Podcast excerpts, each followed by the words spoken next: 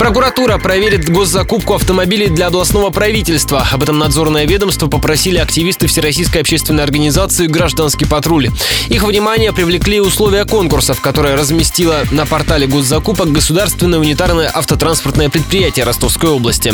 Ему понадобились 6 Toyota Camry. Стоимость каждой выше полутора миллионов рублей, что противоречит закону о госзакупках. Об этом радио Ростова рассказал представитель гражданского патруля Ростислав Антонов. Привлек внимание вначале одна закупка, которая нам попалась на две э, машины Камри. Потом начали смотреть, и оказалось, что прям несколько одинаковых лотов идут одни за другим на несколько машин. По цене эти машины превышают установленные ограничения в полтора миллиона рублей. Поэтому мы обратились в прокуратуру с просьбой проверить. Ответ из Донской прокуратуры общественники рассчитывают получить через месяц. А тем временем стало известно, что государственное унитарное автотранспортное предприятие Ростовской области выиграло еще контракт на портале госзакупок. Причем, как и год назад, оно стало единственным победителем в конкурсе.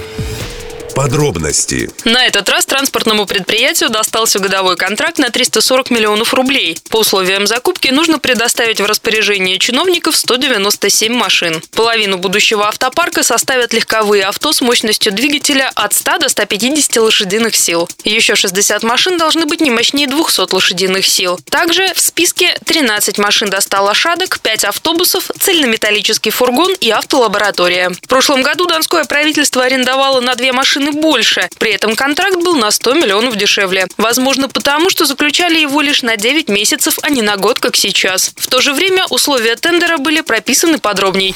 Напомним, год назад Общероссийский народный фронт опубликовал исследование, сколько в регионах тратят на содержание автопарка для номенклатуры.